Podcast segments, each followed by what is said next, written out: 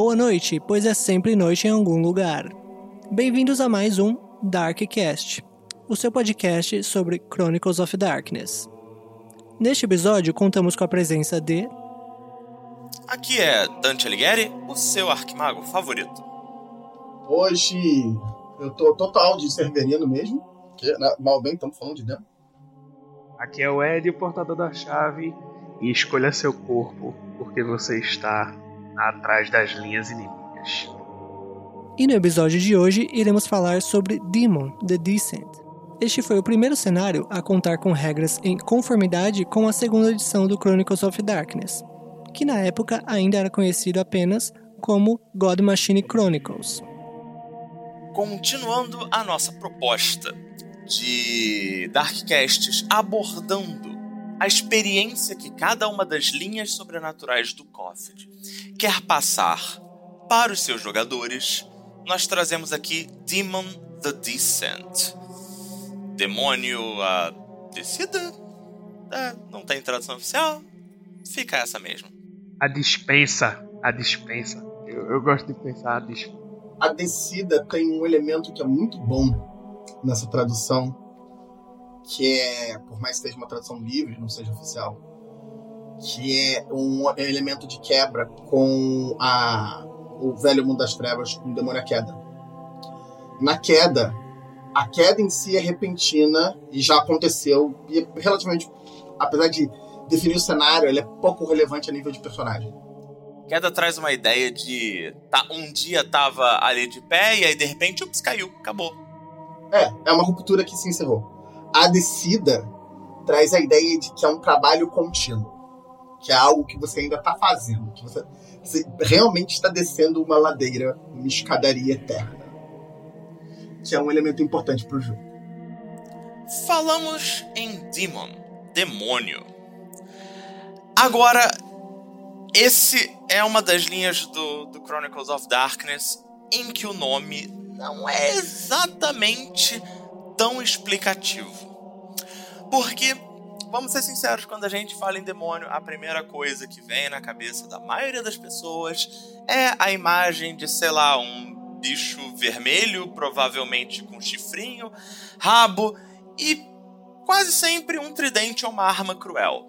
É, existe esse, esse imaginário da, dos mitos judaico-cristãos, né? É, que permeiam, que estão aí, aí no, no campo semântico de demônio. Como é que como é que a gente pode buscar mídias de inspiração? Será que se a gente olhar para olhar para livros e filmes que falam de demônios de fato, a gente vai estar tá buscando a inspiração certa para esse jogo? Sim e não. Tem alguns elementos bem interessantes dentro dessa proposta até inicial. Se por um lado Demon abandona a roupagem, a, a roupagem de, em, em, termos de intenção dos, das histórias abraâmicas, né? eles não têm a intenção descrita nas histórias abraâmicas prescrita pelas histórias abraâmicas para os demônios. Por outro lado, eles têm o comportamento descrito nas histórias abraâmicas para demônios. Porque eles, eles estão nessa posição. Eles são um agente opositor ao divino que está no mundo que é essencialmente controlado pelo divino, que foi feito pelo divino, em que o divino existe em todas as partes desse mundo e ele tem agentes nesse mundo, ele tem pessoas, ele tem humanos que seguem essa proposta nesse mundo.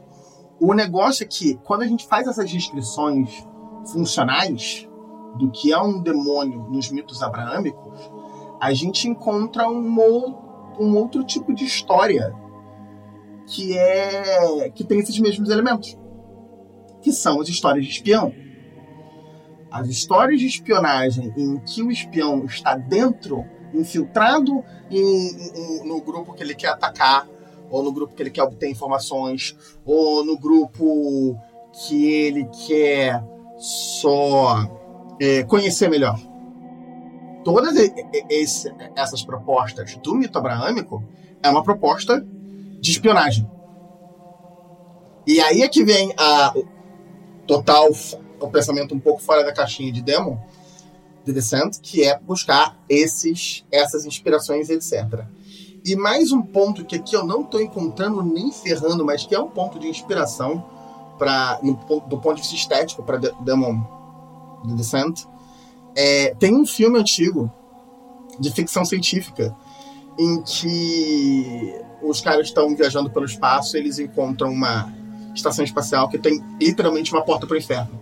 E você tem demônios tecnológicos, metais, etc. A Doom também tem essa proposta. Então, a ideia de tecnologia, ficção científica com demônios não é exatamente nova. E até recomendo vocês irem atrás é, de Doom, etc., de um ponto de vista de estética. Mas voltando aqui.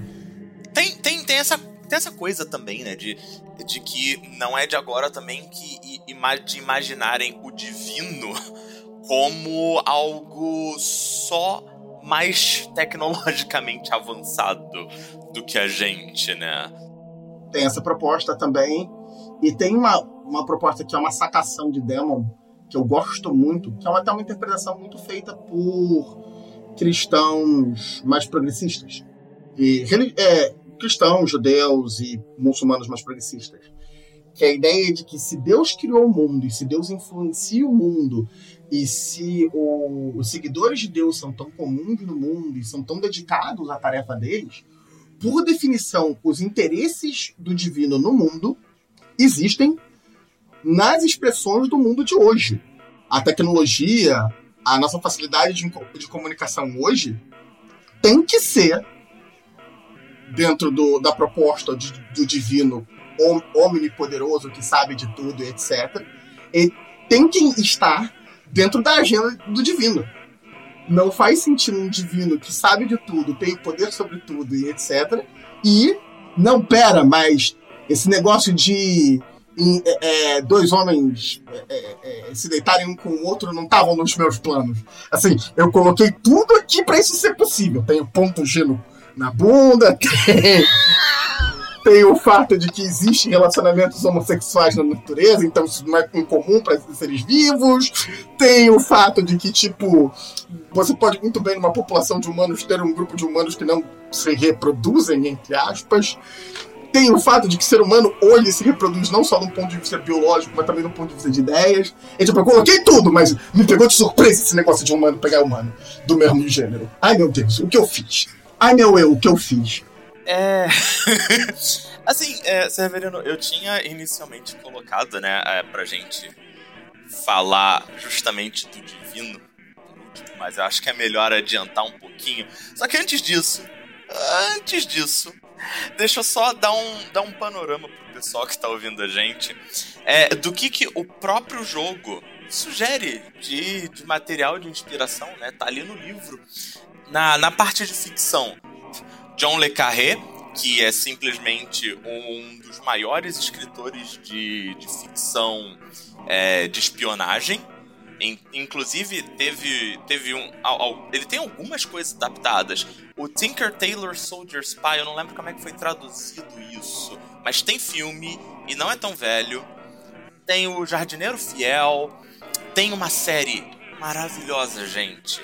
Chamada The Night Manager, o gerente noturno. Eu acho que a Globo até passou isso daí traduzido ano passado. O alfaiate do Panamá alfaiate do Panamá. Por um momento eu achei que era sério. Por um momento eu achei que era sério. Eu fiquei, nossa, que tradução. Aí depois eu me liguei. O, a sé, inclusive, o livro e a série recente Good Omens, do Neil Sim. Gaiman com boa, Terry Pratchett, boa. que é, é, um, é um relacionamento pouco ortodoxo entre um demônio e um anjo. É maravilhoso. De ficção e de clássico, ainda tem o Paraíso Perdido, do John Milton que é basicamente é, é, é o é o tratado do diabo dizendo por que ele tá se revoltando. É uma das primeiras histórias de usando o mito abraâmico, as histórias abraâmicas, que usa a perspectiva do demônio. E não só isso, é uma das histórias que mais influenciou o que a gente, o que a, gente, a nossa perspectiva moderna do que seria o diabo, Lúcifer e etc. É que nem o Inferno de Dante e, e outras obras do gênero. São as. Desculpa, Divina Comédia. É, são as obras que definem a nossa visão hoje, popular, moderna, do que é o inferno e a relação entre o, os demônios e o divino. Toda essa relação não está na Bíblia.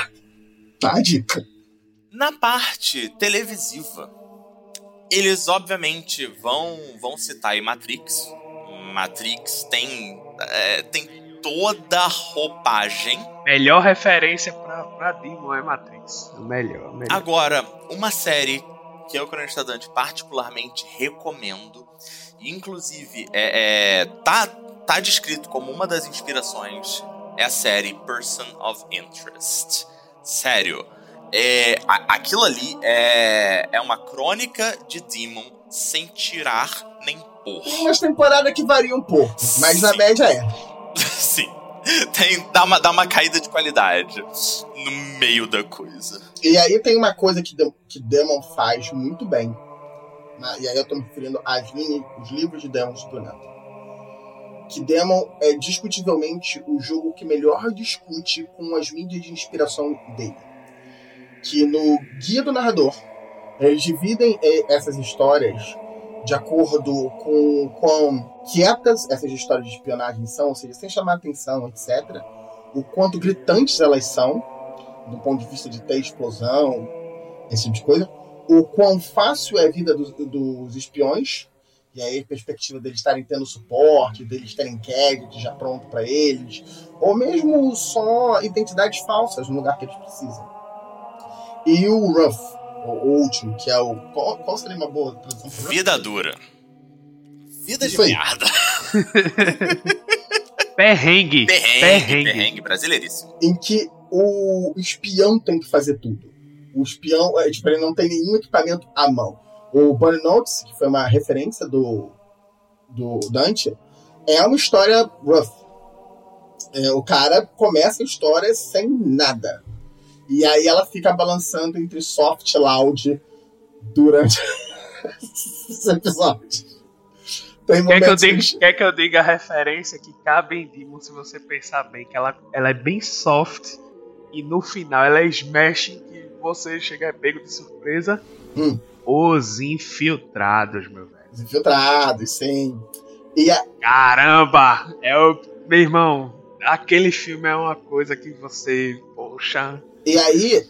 É, a, a gente vai chegar nessa parte do, do cover e vocês vão ver que, como faz muito, muito sentido esse, esse filme. E aí o guia do narrador traz uma coisa bem legal, que é ele cria os gêneros de narrativa combinando esses quatro elementos essa sutileza, essa gritaria, essa dificuldade e, essa, e esse suporte externo. Ele vai combinando dois a dois esses termos para criar é, quatro gêneros de narrativa de espionagem. O smashing, que aí é bem o 007, que é o, o, o gritante, e o cara com um puta suporte. É surfar na tsunami, essas coisas. O insurgente, que é o gritante, mas você tá na merda. E aí, discutivelmente, o Bonnie você entra mais nessa linha. O Gritty, qual seria uma boa tradução pra Gritty? Gritty é, é, é. É porque, tipo, mais perrengue ainda do que o. Do, do, do que o Rough. É, é porque a diferença entre. Qual seria a diferença entre o Gritty e o Insurgente? O insurgente, você tá chamando a atenção do que você tá fazendo. Você tá explodindo coisas, tiroteio, etc. O grit, ele é soft. Ele é sutil. Ele é a dureza que você tá tendo é a dureza do dia a dia. É, talvez você pode pensar um pouco mais em aspectos no ar, possivelmente. No ar, no ar entra muito bem. E por último nós temos o e aí, mas é um noir mais é um noir porra louca, mas é um noir total. E por último nós temos o silence, que é o, o sutil como suporte externo né? É aquela e essa discutivelmente a espionagem mais clássica, se a gente está saindo do reino dos James Bonds da vida. É a espionagem mais é, que a gente romantiza como sendo a espionagem do mundo real. O, e talvez mais compatível com ela. E aí, uma coisa extra que ele faz com esses gêneros, como se não bastasse essa discussão toda, e aí sugerindo como você emular isso em jogo, eles ainda adicionam hacks para o jogo, é, mecânicas e sugestões além do que o jogo geralmente sugere, para cada um desses gêneros, para imergir mais os jogadores em cada um desses gêneros. E é lógico, classifica os, fi os filmes e histórias dentro dessa visão. Dá ainda mais, mais suporte, mais exemplos do que tem no livro básico de, de material de inspiração. Então, por exemplo, então o Smashing, que seria o gritante com suporte, você tem é, GoldenEye, especificamente, e você tem uma série clássica de espionagem é, inglesa que é o The Avengers, não é o da Marvel. O Insurgente tem duas inspirações que são bem mais modernas, vão entrar bem mais do que a gente conhece, que é o Metal Gear Solid. Muito bom. É, e o Burnout. É aquele negócio, você tá ferrado, você tem poucos equipamentos, você tem poucos recursos, mas você tá explodindo a porra toda. Você, Volt meia vai lutar contra robô gigante. E curiosamente em Demon rola lutar contra robô gigante. De vez em quando você é o robô gigante. Assim. Existe essa possibilidade também. Na forma demoníaca, mas a gente vai entrar mais tarde. Foi daí que veio a referência que a gente tava falando nos bastidores sobre Attack on Titan. Tipo, tem, tem anjo que é colossal, pô. É a mesma coisa que você tá de frente pra um, um pequeno prédio. E, tipo, um, imagina um misto de, de, uma forma. Você vê uma forma, você não, você não vê textura. E, tipo, tem como se fossem umas luzes. É como se fosse um, fone JBL gigante vindo pra cima de você. E é isso. E bate de frente aí.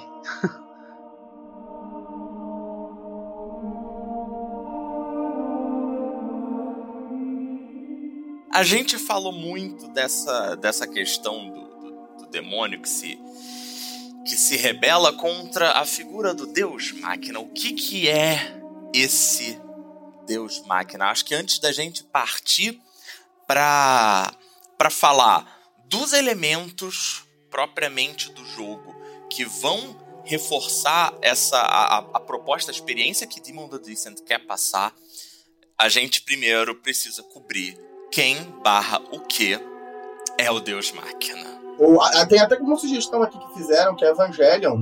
E apesar de Evangelion, na média da história, nem tanto, por uma questão de estrutura da história, não por uma questão de proposta, o final de Evangelion, quando aparece o novo piloto, aquilo ali é demo.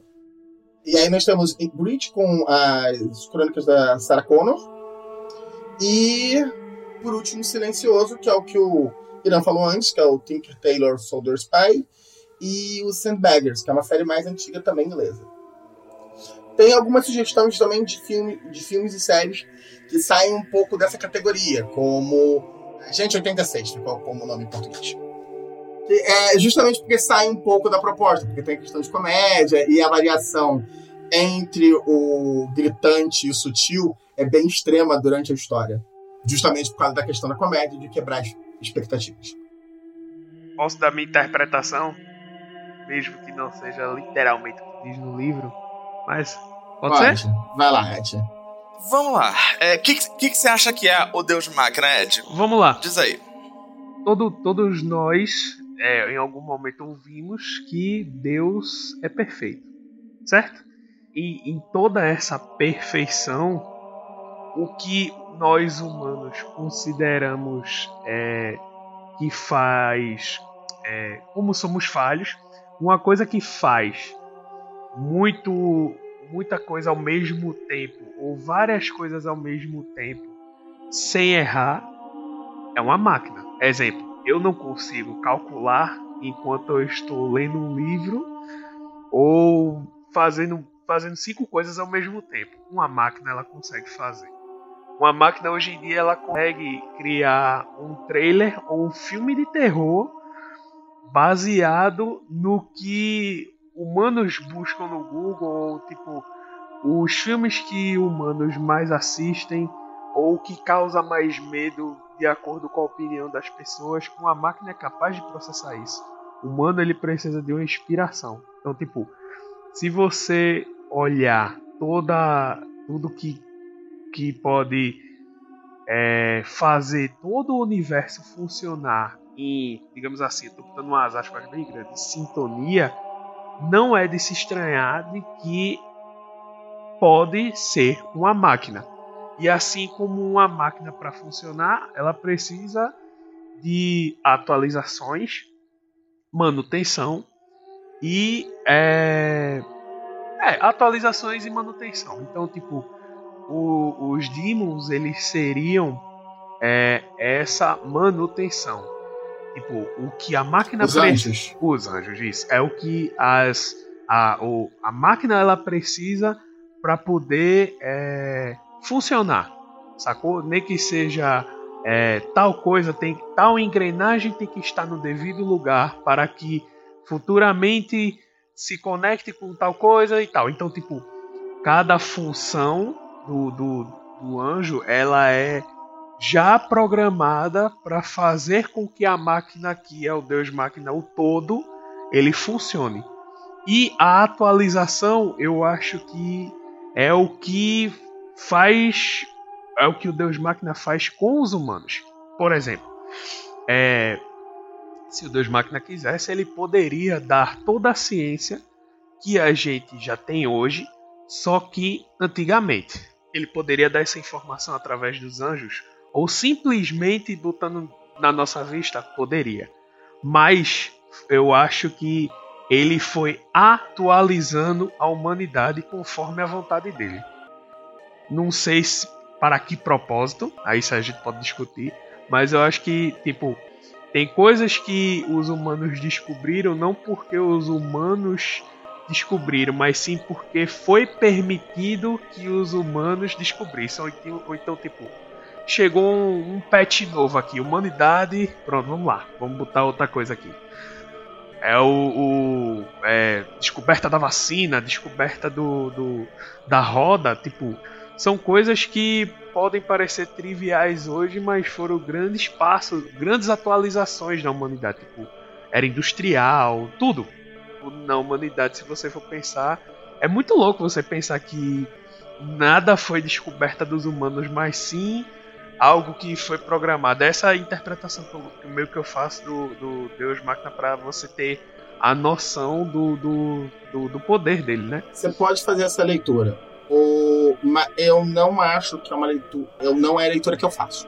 Não, vamos lá, vamos lá. Eu acho interessante pra caramba discutir Deus Máquina por causa disso. É tipo eu, eu já ouvi diferentes visões, cada uma mais interessante que a outra, e tipo, eu gosto de, de debater. Vamos lá. A leitura que eu faço do Deus Máquina é que ele não faz interferências a nível pequeno. Indiscutivelmente, invenção de coisas é uma interferência a nível pequeno. É uma série de interferências a nível pequeno. Se você e aí eu recomendo vocês darem uma olhada, porque inclusive tem esse documentário no YouTube, então que faça acesso a história do Albert Einstein descobrindo a teoria da relatividade dele. O, não foi um grande movimento, foram uma série de pequenos movimentos que geraram um grande movimento. E essa série de pequenos movimentos, o Deus Máquina claramente tem dificuldade de fazer. As interferências que o Deus Máquina faz na realidade são interferências quase sempre muito grandes a menor interferência que, o Deus Máquina faz é a criação de um disfarce para um anjo. E essa, essa alteração de criação, um anjo ter um disfarce envolve fazer lavagem cerebral em todo mundo na região para se lembrar que o anjo, que a pessoa, a persona que o anjo está vestindo agora sempre existiu e em toda a documentação referente ao assunto. Então, mas tu não acha que tipo, assim como é, o Deus Máquina ele poderia, exemplo, vou dar um exemplo básico aqui. Eu não sei qual foi o primeiro humano que criou o arco e flecha, certo? Mas em algum momento a humanidade descobriu como usar arco e flecha. Ok. A questão do Deus Máquina não é com a tecnologia. Não me entenda mal. Ele é uma máquina. O conhecimento, eu diria. O conhecimento, eu Mas diria. a questão. Não. A questão, na minha opinião, né? Da influência dele sobre o mundo real é a questão do status quo. Entendi. Beleza. E uma, uma, uma coisa sobre o status quo é que status quo envolve tecnologia. Sim, sim, sim. Se você olhar historicamente falando, discutivelmente, toda vez que você tem um lado com maior acesso à tecnologia, em termos de produção, em termos de armamento, em termos de acesso, é sim, o lado sim, que vence. O, ex, o, o, exemplo que eu ia dar era justamente, justamente esse do arco e flecha, porque eu ia fazer outro comparativo. Tipo, se ele pediu para algum anjo, em algum momento, evitar que o criador da dinamite fosse atropelado. Porque foi a partir da dinamite que teve outro processo armamentista e tal, tal, tal. E tipo, e se lá no começo ele impediu que o, o primeiro humano que descobriu como usar um arco ele morresse de tuberculose. Não sei. É uma é, leitura. É, então. Entendeu? É, é, é, uma leitura válida. Só que aí é uma leitura que você está estruturando em cima de ver mudanças históricas como sendo fruto da agência de uma pessoa ou de poucas pessoas. Sim, sim, sim.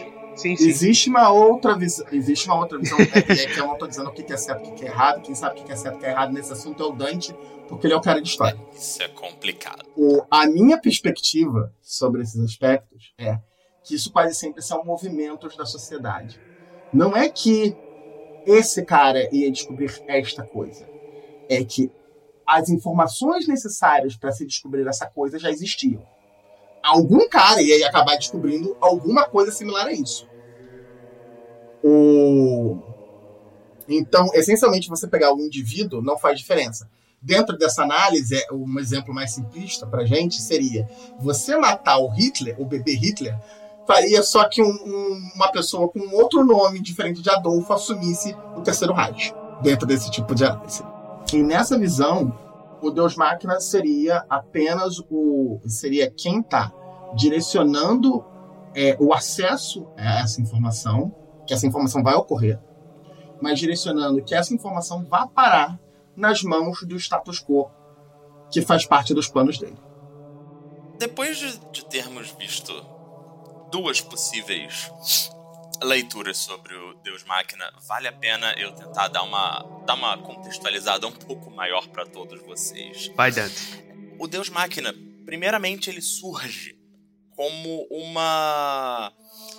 É, uma ideia entre os desenvolvedores de transformar o que antes era uma brincadeira interna da, do novo mundo das trevas.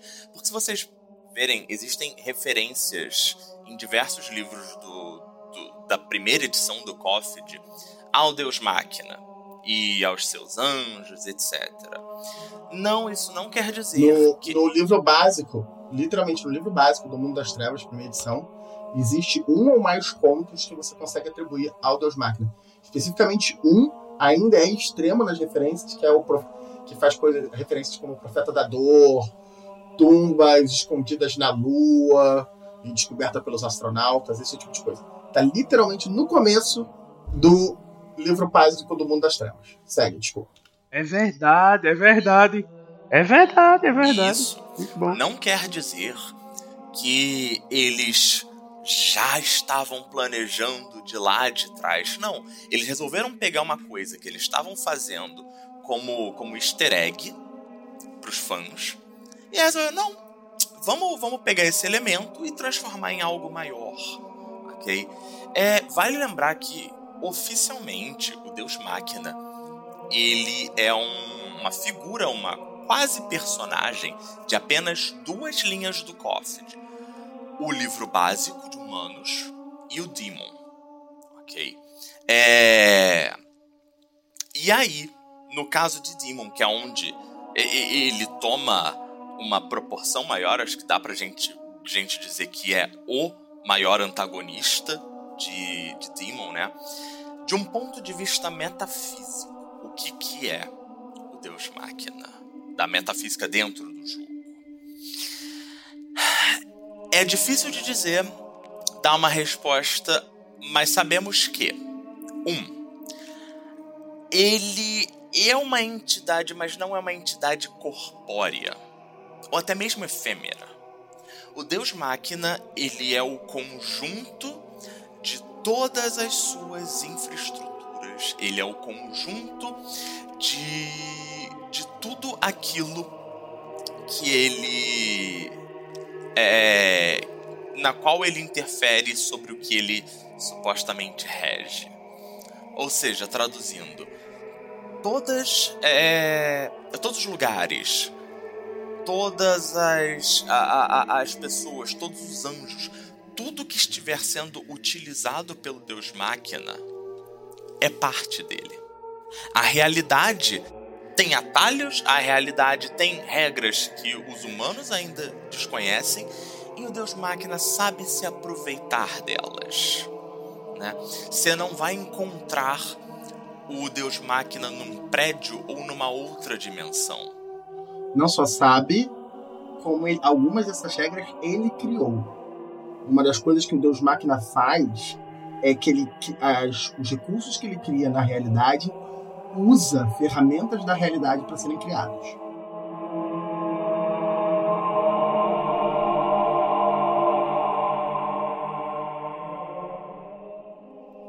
Então, o Deus Máquina, para ele conseguir realizar os seus, é, os seus planos, que são misteriosos, não são, não são facilmente conhecidos pela humanidade, ou até mesmo pelos demônios. É, é, entender o objetivo do Deus Máquina é algo muito complexo, eu diria praticamente impossível, né?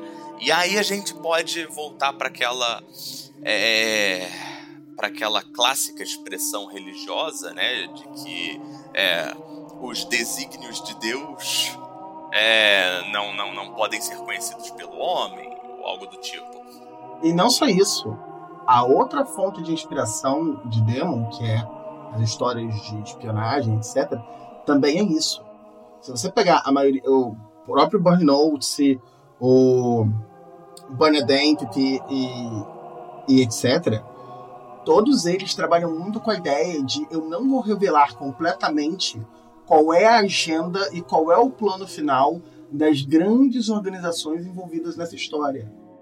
As histórias que explicam esses aspectos da história, né, os episódios que explicam esses aspectos da história, geralmente são extremamente broxantes. O Deus Máquina, de um ponto de vista de mídia de inspiração dedicada ao Deus Máquina, ele é o design dele é estruturado para ele ser incompreensível da mesma forma que o, o Cthulhu e os antigos são nas histórias do Lovecraftianos. É do mesmo jeito. É função, é design. Agora, por que então que chamamos é, essa, essa entidade de Deus Máquina? A parte do Deus, primeiro, porque né, tá em todo lugar, a gente não enxerga, é, tem um poder de nível, de, de, de ordem de magnitude metafísica absurdo. E porque assim como ele usa a, o conhecimento moderno como ferramenta para as ações dele, ele também usou no passado o que a gente tinha para estruturar conhecimento no passado como ferramentas para os agentes dele. E no passado, essa forma de estruturar conhecimento era religião. Tem o fato também de que ele utiliza servos, né? É, os mais comuns vão ser os anjos, que a gente chama de anjos pelo menos, né? E tem a parte do máquina. Aí você pensar, ah, então é um, é um robozão de metal, né? Esse Deus máquina. Primeiro, reforçando, gente, não, você não acha o corpo do Deus máquina. Absolutamente tudo que ele está usando você pode considerar como uma parte do corpo dele. Você pode considerar, às vezes, a realidade como parte do corpo dele. É assim que eu enxergo, é assim que eu enxergo. Até, tipo, a gente tá no Deus Máquina. A parte, a parte máquina vem porque em tudo o que essa entidade cósmica faz, ela faz com um princípio acima de tudo: eficiência. O, se tem uma coisa que o Deus Máquina claramente abomina, é desperdício de recursos, gasto desnecessário de recursos, é, enfim, tudo. A, sempre que um, um, um plano dele, uma ideia dele é desvirtuada ou falha, aquilo ali vai ser reaproveitado. Tudo é aproveitado e da forma mais eficiente possível. Por isso o caráter máquina. E é bem interessante nesse sentido é que esses são du essas são duas marcas de máquina, de robótica, de computação. É, um, a capacidade de repetir algo da mesma forma, eficientemente, com o mínimo de erros possível. E dois, a questão de metodologia. A questão de que ele é extremamente metódico no que ele faz.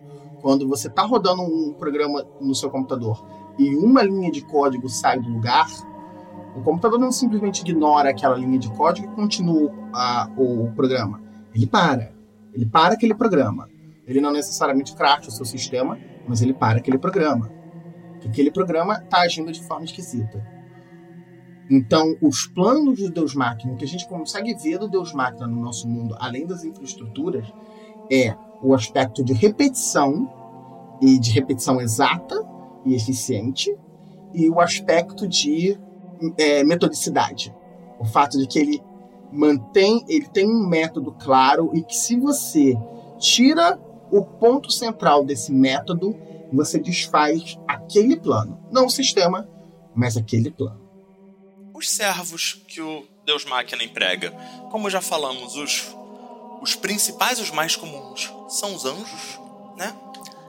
E Tal qual nas mitologias abraâmicas, um demônio é um anjo caído. E aí a gente tem como é que esses demônios exatamente ele, esses anjos se tornam demônios.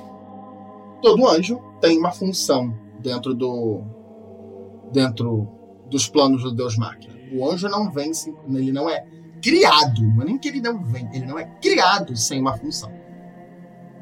Tanto assim que é discutível se os cada anjo que a gente encontra no mundo do jogo é uma coisa que foi criada agora.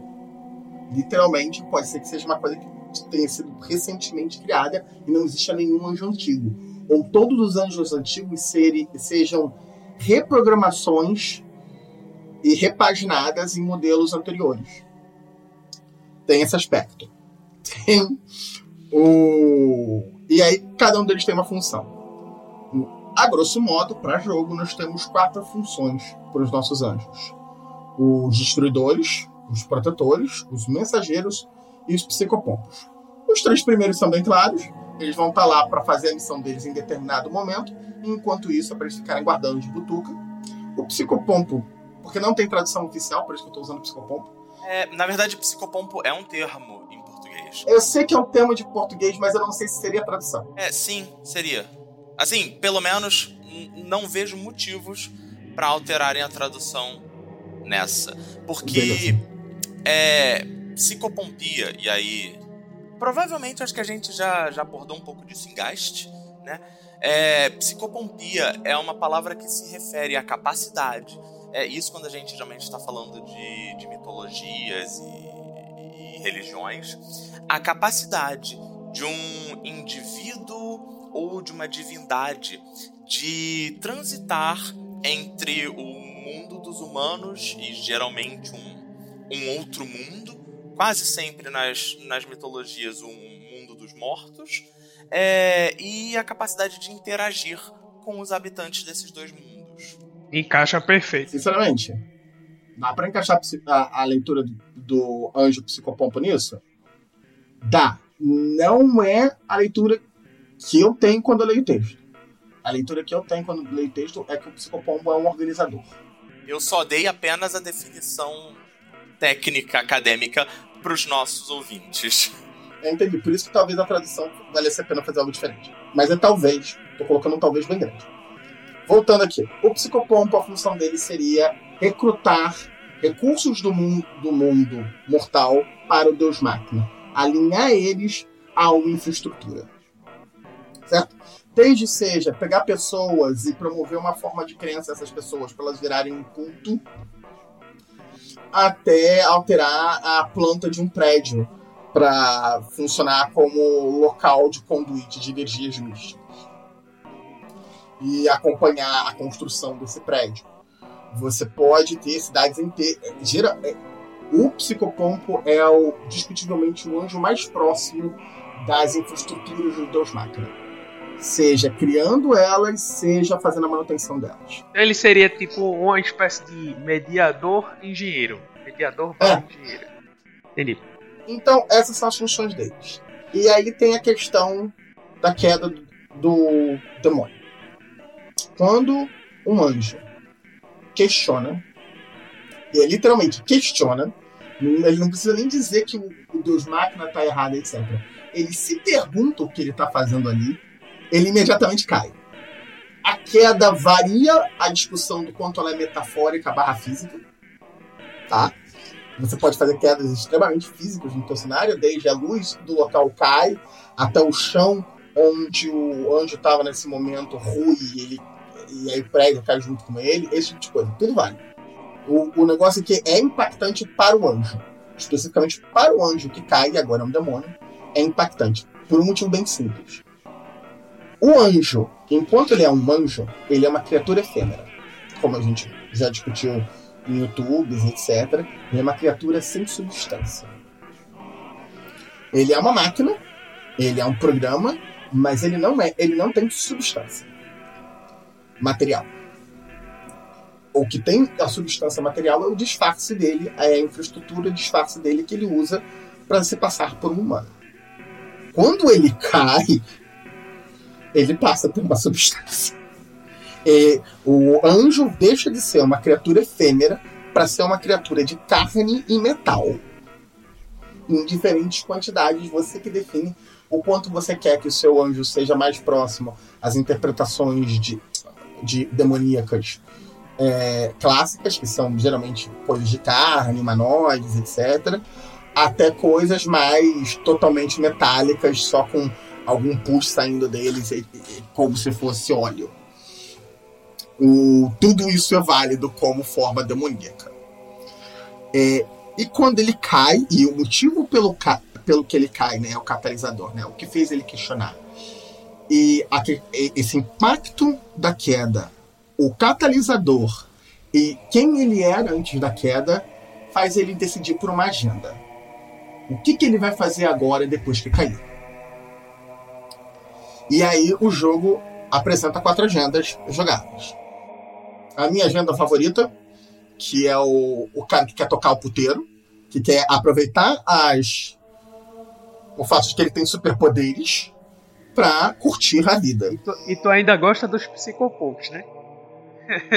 Eu gosto de psicopompo, mas é porque a infraestrutura é, é mais legal. Exatamente. Você junta essas duas coisas, você vira um dono de puteiro, você vira um dono de puteiro que fica, ó. Hum, mas voltando. É, você tem os sabotadores, que o negócio deles é, é, entre aspas, se vingar do Deus Máquina, se revoltar contra o Deus Máquina, no sentido de destruir os braços deles e o, a competência dele de controle sobre a realidade. Você tem os Inquisidores, que a ideia deles é se proteger, e a forma que eles têm como se proteger é sabendo exatamente as movimentações do Deus Máquina na região, e não só do Deus Máquina, mas também como de outros demônios, às vezes até mesmo de outros seres sobrenaturais anotar essas movimentações e poder usar isso como barganha e saber o que vai dar de errado antes de dar de errado e saber se posicionar da forma mais interessante para ele. E por último, mas não menos interessantes, os integradores. Muita gente vê os integradores como vilões da história. Eles não são. Realmente, realmente. É, é, é, é chá, é tipo. Pô, é, tipo, é é, é, é, triste dizer isso, mas é tipo, é o paladino numa mesa de ladrões. De Rogues. é, mas é um troço meio louco, porque ele é o paladino em favor do Deus que os ladrões estão querendo roubar. Exato. Exato. o, o integrador ele quer retornar ao baralho do Deus Máquina. Retornar ao serviço do Deus Máquina. Mas ele quer retornar nos nas condições dele. Ou seja, ele quer retornar com ainda algum nível de identidade, de independência, de senso de si. Em algum nível. Às vezes maior, às vezes menor. O Sylar de Matrix é um bom exemplo de integrador. Mas você vê que ele quer voltar, ele quer ser plugado na Matrix de forma que ele seja rico, que ele tenha uma boa vida. E que ele não se lembre, né? É, mas que ele ainda mantenha algum nível de identidade. Que ele ainda seja ele, entre aspas. Eu não sei como é que você consegue ser você sem as suas memórias, mas isso não veio ao caso. O que veio ao caso é. O, essa proposta, se você olhar, cada uma dessas propostas são perigosas. O cara que só quer saber de destruir o Deus Máquina, etc., você está falando de um terrorista. O cara que só quer saber de informações, usar informações, etc., você está falando de um chantageador. E aquele, cara, e aquele cara covarde que põe os outros na frente do tiro para ele escapar. Que move os outros para eles se arriscarem, nunca ser ele que está se arriscando, mesmo que seja pro bem dele. E o, o cara da luxúria não, não tem como justificar. Esse cara tem como ser um filho da puta facilmente. Tipo, não tem, ele é um hedonista que só quer hedonismo, gente, pelo amor de Deus. E uma coisa bem interessante em Demon é que ele, ele é o, talvez o único jogo do Coffee que promova uma filiação igual dentro de um mesmo eixo. Quando você é um vampiro, você pode até ter um papo bom com o Lankeia Sanctum, mesmo sendo invictus. Mas você não é do Lankeia.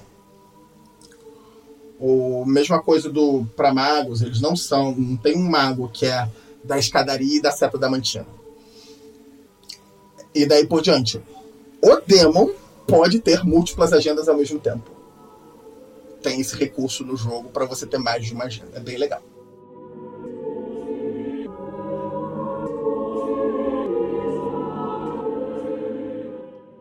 Que deixa um personagem até. É, que, que você bate o olho e diria assim: ah, esse personagem vai ser assim, assim, assim. E dá uma outra margem a ele de, de, de, interpretação quando ele tem duas agendas e tal, porque aí você fica naquela, né? Tipo, até o jogador, quando olha pro outro jogador assim, poxa, qual é a tua agenda? Aí olha, vê duas, aí tipo, caramba, como é que. Como é que em determinada situação. Essa é exatamente uma questão do, do demônio. Porque quando ele cai, quando Deus Máquina corta o demônio, para ele não ter mais acesso aos segredos de Deus Máquina, aos planos maiores, etc., justamente por causa desse questionamento, é, ele corta tudo referente ao demônio, inclusive o disfarce. Então, quando o demônio cai, ele cai com o disfarce que ele estava usando no momento. E esse disfarce agora é dele. Esse disfarce está desconectado do Deus Máquina. E uma coisa interessante sobre o Demon é que o disfarce não é o demônio. E o demônio tem pleno controle sobre o disfarce. Então, qualquer coisa que o demônio queira dizer de forma verdadeira através do disfarce será lido como uma resposta honesta, pelo menos da perspectiva do, dessa pessoa que está falando, que está proferindo essa frase. Pode não ser verdadeira de um ponto de vista de comparar com a realidade, mas é verdadeira para aquela pessoa. E, e, essa questão de dualidade com disfarce é muito interessante. A gente estava discutindo antes, que é uma coisa relevante para discutir, que é o, o demônio e o disfarce não são a mesma coisa. O disfarce foi uma coisa imposta ao demônio pelo Deus Máquina. E existem demônios que vão se entregar a esse disfarce, vão usar e vão pensar como se fossem um disfarce, apesar de não serem. E aí é legal que eles vão ter uma facilidade maior de entender as, que, as questões de necessidades de, é, para fazer a manutenção do disfarce, de proteger o disfarce. Por outro lado, você vai ter demônios que hum, eles não se entendem como sendo disfarce. Se bobear, o uso do disfarce por aquele demônio enquanto ele era um anjo é o que fez ele cair. O fato de ele estar tá de saco cheio de estar tá com aquele disfarce. É, isso, inclusive, é um tema recorrente na, nas mídias de inspiração de Demon se você for olhar é, histórias de, de, espião, de espionagem, é, você, você vai ter tanto o espião que às vezes ele se envolve demais com a história falsa do disfarce dele, quase sempre aí nas, nas histórias a gente está falando de, de alguém que o espião passa a amar demais, e aí vai ter que obrigatoriamente trair porque ele se infiltrou no lugar que não devia. Ou então tem o espião que simplesmente já, já cansou daquele trabalho ali que tá fazendo, já, enfim, não liga mais pra porra nenhuma. E dentro dessa proposta, você, o cover, né? Ele inclusive oferece competências pro demônio. É, o cover é, oferece a capacidade de algumas competências que são exclusivas do cover. Tipo, é o cover que sabe essas habilidades, é o cover que tem esses contatos. Então, quando o demônio está na forma demoníaca, quando ele está usando um outro cover, ele não tem acesso a essas vantagens. Mas o cover também é capaz de emular temporariamente competências. Afinal, um disfarce de um engenheiro tem que saber alguma coisa de engenharia. Senão não faz sentido. E esse cover também é um cover a um nível metafísico também. Ele não só protege a identidade do demônio em termos de é, mundanos, né? Mas também no ponto de vista metafísico. Então, enquanto os outros seres sobrenaturais, quando algum poder vai detectar se eles são humanos ou não, e se eles estão se passando por humanos, eles têm direito, às vezes, a uma, um confronto de vontades, usando a potência sobrenatural deles em um atributo de resistência o demônio tá rolando o atributo de resistência, mas o cover. E assim, para quem não tá familiarizado, o cover, como é a moralidade, é a ética do demônio, que ele tá usando no momento, por assim dizer, novamente não é demônio, é, essa, é, ele varia no início de jogo de 1 a 10 e você começa no início de jogo com 7. Enquanto potência sobrenatural para um personagem normal no início do jogo é 1, e o atributo de resistência varia de 1 a 5.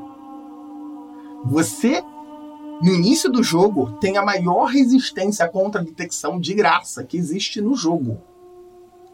E lembrando, me, você tem a possibilidade sempre de criar um novo disfarce e ir para esse disfarce. Então, mesmo que alguém detecte, detecte a sua natureza sobrenatural em um disfarce, você pode depois trocar para outra que ela, essa pessoa não vai saber que você é o mesmo ser sobrenatural, se ela não detectar de novo.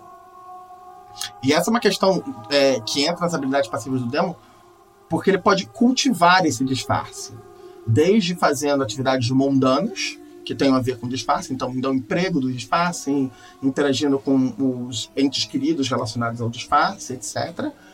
Até fazendo acordos com humanos, e aí daí é que vem a mitologia de pactos demoníacos que existe no na cultura nas culturas abraâmicas. O demon emula isso com pactos por partes da vida daquela pessoa. E essas partes de vida viram XP de cover para ser gasta. Ou para adicionar aquela parte de vida no cover atual dele, aumentando o nível de cover dele, ou para criar um novo disfarce, uma nova cobertura o, ainda nessas habilidades passivas, nessas habilidades, desculpa, o Demon também tem uma habilidade que é decorrente da encarnação dele, do que ele era enquanto anjo, que são os embeds. Como a gente falou anteriormente, existem regras na realidade que os humanos não estão cientes delas. E algumas dessas regras foram criadas pelo próprio Deus Máquina. Foram estruturadas pelo próprio Deus Máquina. E essas regras são atalhos que anjos usam para fazer o serviço do Deus Máquina.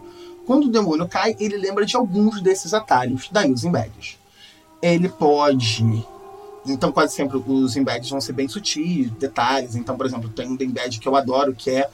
Você não sabe o que tem no meu bolso. Então, eu posso tirar qualquer coisa do meu bolso, já que você não sabe o que tem dentro do meu bolso. É, então, qualquer coisa que seja do tamanho possível para estar dentro de um bolso, desde que ela não seja específica, tipo, não é aquele diamante específico da coroa britânica, não. Se for um diamante, você pode tirar do bolso a qualquer momento. É, e existem os exploits. Os exploits são esses embeds ampliados à décima potência. É o demônio usando as energias que ele tem acesso de é, que, ele, que ele ganhou acesso quando ele cai. Ele super energiza um embed e aí ele acaba formando o exploit. O exploit, no caso, tem um exemplo específico de exploit para isso, que é enquanto eu posso tirar qualquer coisa do meu bolso do embed, usando o embed que seja do, é, do tamanho do meu bolso, com o exploit eu posso tirar qualquer coisa do meu bolso que seja de um tamanho que seja capaz de carregar. Então, se eu tenho uma força sobre-humana, eu posso tirar uma moto do meu bolso. Sabe a bolsa do gato Félix? Então, a bolsa do gato Félix. Ou a bolsa de qualquer mulher. Vamos usar aqui um estereótipo clássico. No chat deram até um exemplo legal, que é tipo máscara. Máscara, lógica de Ele desenho tira animado, com metralhador e tá, tá, tá, tá. Algumas tem. Eu tenho, eu peguei uma vez que eu rolei de rir, que era o pesadelo de Newton, o pesadelo newtoniano, em que você mudava o vetor da gravidade para alguns indivíduos na cena. Caramba! Era ótimo. é, partiu cair para cima. Lembrando que é em área, então não, não tinha muita resistência, não. Além de serem esses poderes, esses Embeds Exploits, eles têm mais algum significado metafísico pro Demon? Tem é um significado que vai ser descoberto pelo Demon ao longo do jogo. Tanto no guia do jogador quanto no guia do narrador existe até uma explicação bem me melhores para isso, que são as cifras. As cifras são cada demon tem acesso a uma combinação específica de embeds que permite ele combinar esses efeitos para fazer um efeito extremamente mais potente. E diferente dos exploits, que atraem a atenção do Deus Máquina e dos agentes do Deus Máquina sobre você quando você usa, esse embed, essa cifra, não atrai. Elas são efeitos extremamente potentes que não atraem necessariamente a atenção do Deus Máquina e de seus agentes. Então, é um poder extremamente forte e, discutivelmente, é a chave, é o que vai permitir o demônio se libertar finalmente da visão do Deus Máquina sobre o mundo. Um demônio que tem alcançado a combinação final de embeds para a cifra dele é um demônio que está além do alcance do Deus Máquina e dos agentes do Deus Máquina. Isso é ao longo do jogo, é essencialmente um endgame. O...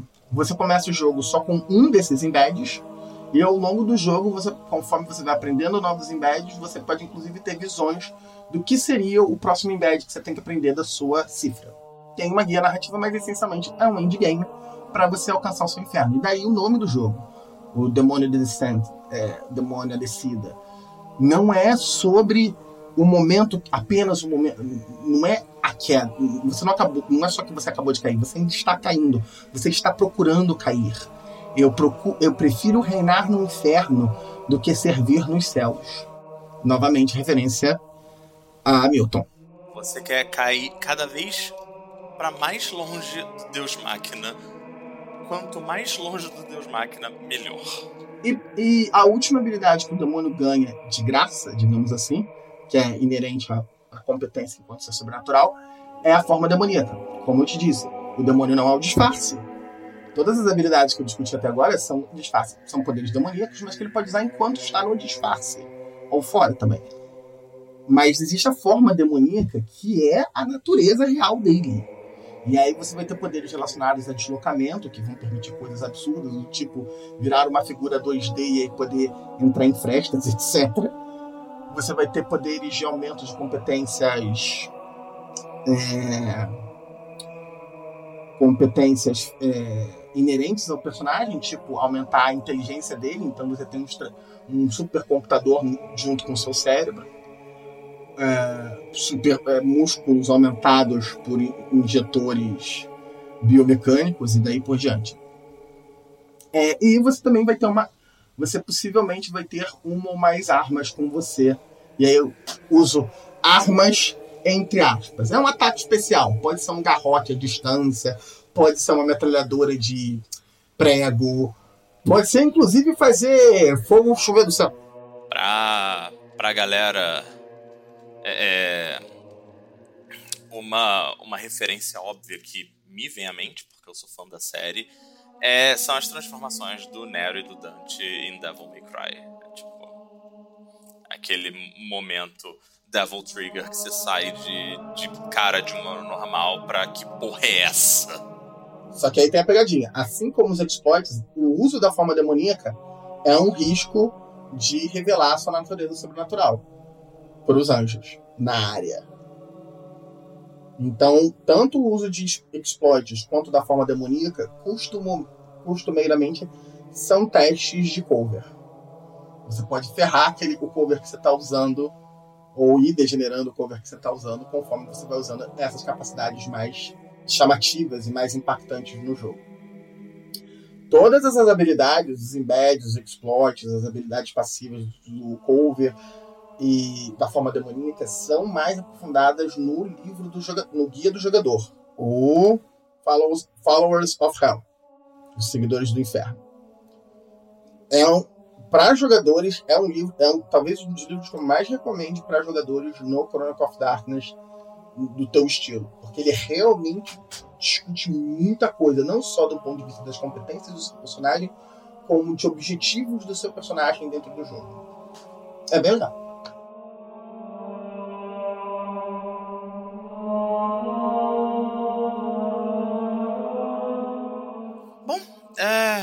Acho que cobrimos tudo pelo menos todos os principais elementos aí que vão ajudar é, a reforçar a experiência que Demon the Descent quer passar. Né? É, como, como a gente falou mais cedo, dentro dessa quantidade enorme de, de fontes de inspiração, né? se, você, se você e seu grupo tiverem querendo é, é, basear a experiência de vocês em algo um pouquinho mais específico, né? Tipo, ah, não, vamos, vamos montar uma parada bem identidade Borne. Dá uma olhada no, no guia do narrador. Lá, inclusive, tem alterações a algumas dessas regras que a gente mencionou aqui, que vão fazer com que a sua experiência fique mais próxima daquela, daquela narrativa específica de, de espionagem. Então é isso, gente. É, eu acho que a gente cobriu tudo e inclusive é, para quem está participando aí, é, obrigado, meu boa noite e discussões sobre o, o Deus Máquina sempre me deixam pensativos. eu gosto de pensar bastante. É, é, é, é uma é, o Deus Máquina, ele é tanto uma coisa que eu esqueci de falar, o Deus Máquina ele é tanto um, perso personagem quanto uma ambientação em si. Você explicando como ele é, você já ambienta. Tipo, é, é, é, é, muito massa, muito massa. Então é isso. O portador da chave aqui se despedindo, Aqui fica Dante Alighieri, seu arquimago favorito. Severino, dizendo boa noite aqui com um pouco de sorte, a gente continua mantendo o ritmo e dentro em breve teremos o, o último jogo da linha Devent. E mais um Darkcast chega ao fim, mas esse papo não necessariamente. Lembrando que possuímos as nossas páginas no Facebook e no YouTube, além do nosso servidor no Discord, onde possuímos um canal exclusivo para tirar dúvidas e trocar ideias sobre Demon aonde quer que você esteja ouvindo esse podcast, os links estão na descrição. Lembrando também que possuímos o blog cronistasastrevas.br.com, onde estamos sempre atualizando com conteúdo relevante sobre o universo de Chronicles of Darkness. E também possuímos o nosso Apoia-se, apoia.se barra Cronistas das Trevas BR, onde você pode fazer uma contribuição única ou mensal para nos ajudar a continuar produzindo conteúdo relevante sobre esse universo. Até o próximo Darkcast.